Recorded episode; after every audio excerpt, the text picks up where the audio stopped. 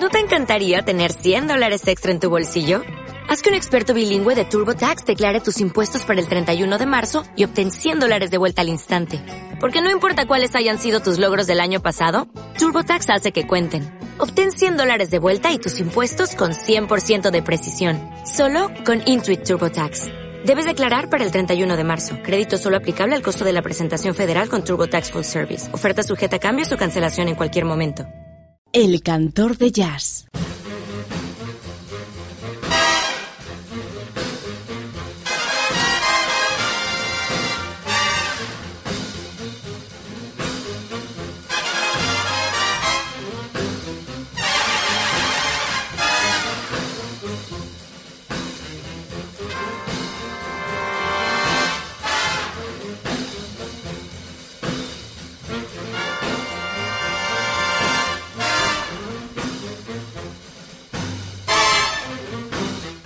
Pues eh, comenzamos una nueva edición, la tercera ya, de esta, esta nueva sección del programa del podcast, esta, esta sección llamada Jazz en Blanco y Negro, que dirige eh, el compañero, nuestro compañero amigo Benjamín Pérez Sánchez. Buenas tardes, Benjamín. Buenas tardes, David. ¿Qué tal?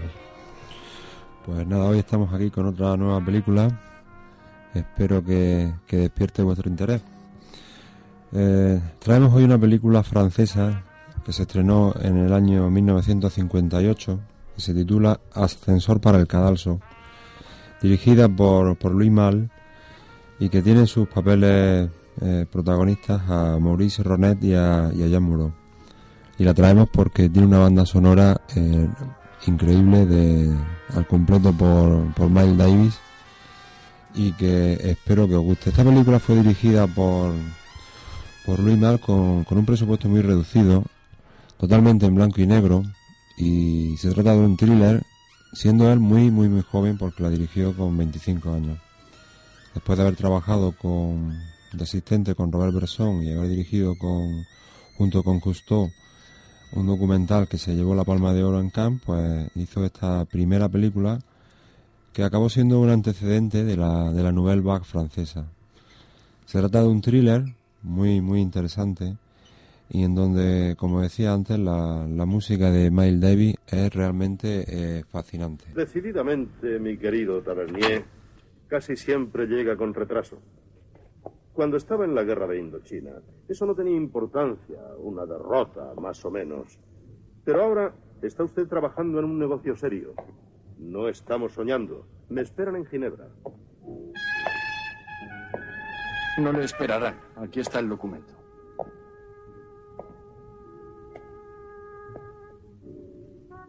A pesar de todo, me hace gracia. Es usted un hombre realmente admirable. Se porta conmigo como un amigo de verdad.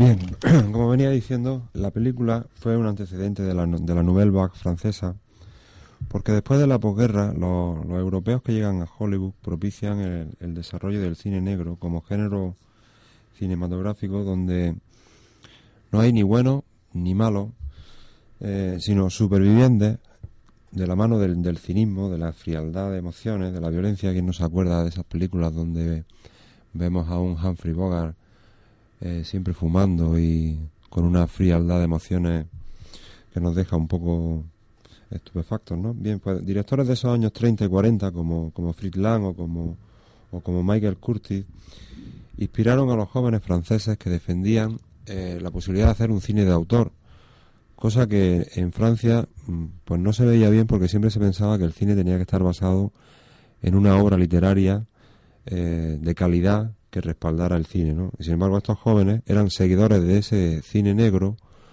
y pensaban que el director, con una puesta en escena consecuente, era capaz de hacer una verdadera obra cinematográfica sin tener esa novela detrás, ¿no? Esos jóvenes acabaron siendo François Truffaut, Jean-Luc Godard, Claude Chabrol o, Eric Romer, ¿no? Generación de, cineastas que y sus influencias han llegado prácticamente hasta nuestros días, ¿no?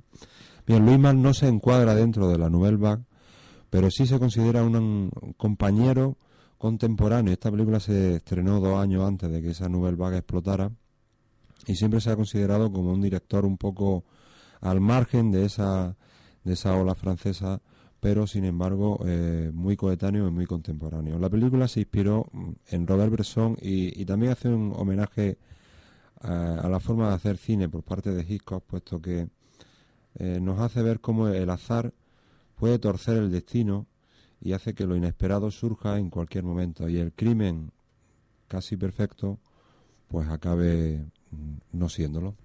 Nos separarán. Tú estarás con los hombres y yo con las mujeres. No quiero, Luis. No estaremos juntos más que en el periódico. Los que lean el artículo lo comprenderán. ¿Qué comprenderán? Todo.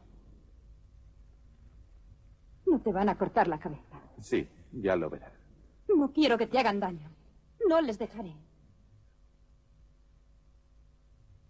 No nos separaremos. Si tuviéramos dinero, podríamos huir a América. Nuestra foto en primera página. Los amantes trágicos. Tú saldrás de esto. No has hecho nada. Yo mañana por la mañana se acabó mi existencia. Yo tampoco saldré. Me quedaré contigo. Ni se te ocurra. No sabes lo que es la policía. No, Luis. Seremos más fuertes que ellos. Moriremos juntos. ¿Cuándo? Enseguida. Tengo lo necesario.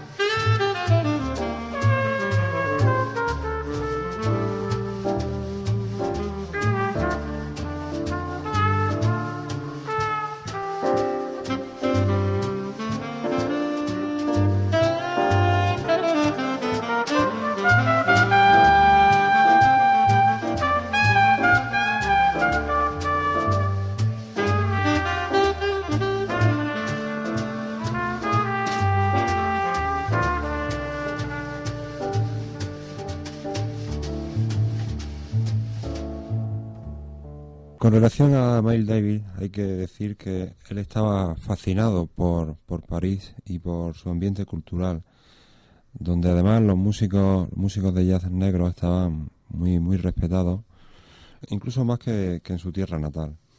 Miles llegó a París en 1957 para una gira europea de, tres semanas que se concretó al final en solo seis actuaciones, de manera que tuvo bastante tiempo para estar en París y conocer a la mm, creen de la creen de la intelectualidad francesa. Eh, en ese tiempo, el mm, promotor del, del, Club Saint Germain, Marcel Romano, que era quien lo había contratado, pues lo puso en contacto con su jefe de equipo técnico, que fue al que al final le presentó a Louis Mal y le propuso hacer la banda sonora de su película. Mm, hay que pensar que Louis Mal tenía en ese momento 25 años y Miles Davis pues se lo pensó y le pareció buena la idea de hacer una banda sonora. Pidió únicamente como condición llevarse la película a su habitación del hotel y visionarla en solitario con, su trompeta. Entonces estuvo dos semanas y al cabo de dos semanas pues iniciaron la grabación de, de la banda sonora.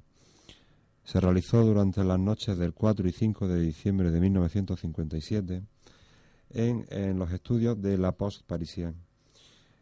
Allí los músicos se sentaron, Miles Davis entre ellos, y empezaron a ver la película y a improvisar. Estaban rodeados por el director, por los técnicos de la película, por la propia protagonista, por Jean Moreau, y así surgió una banda sonora que contribuyó enormemente al éxito de la película, porque además es que le da un tono, le da una atmósfera y una especie de ambiente que se mantiene hasta el final y además le da su unidad.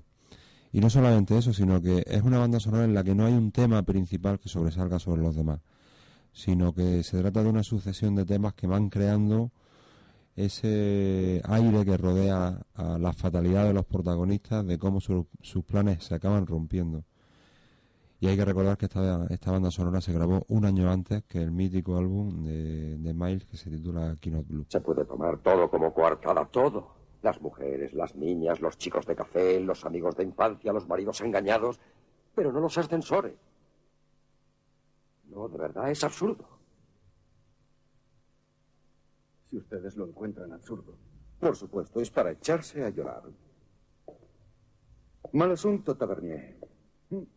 Todos los datos, todos los testimonios concuerdan. Además, su historia del ascensor va a hacer reír al jurado. Ah, va por mal camino, amigo a propósito, malas noticias. El señor Caralá ha sido encontrado muerto esta mañana en su despacho. Es un suicidio. ¿Tiene algo que decir? Mm, déjeme dormir. Me interesaría mucho saber qué piensa de ello la señora Caralá.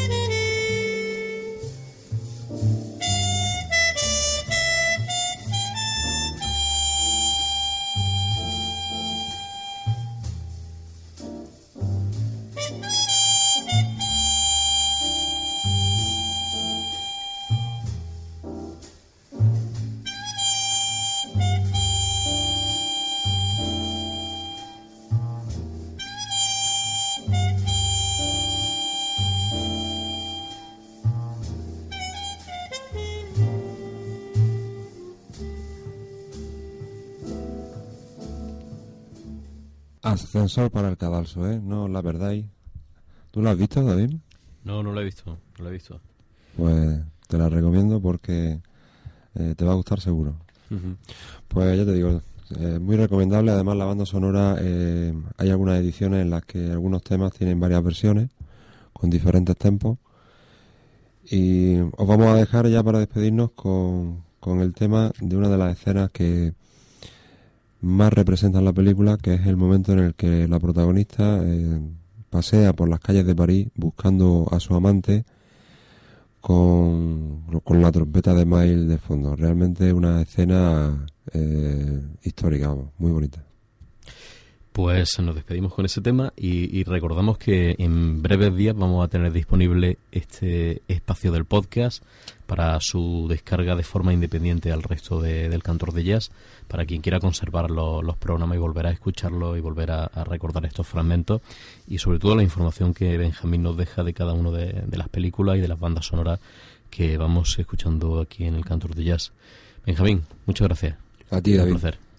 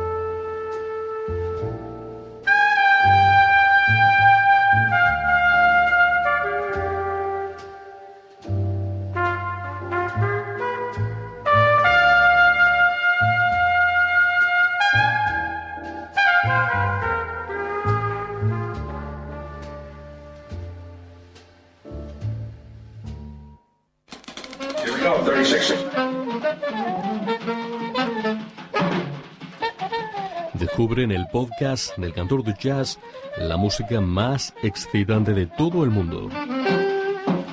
Una cita semanal con David Álvarez en el cantor de jazz.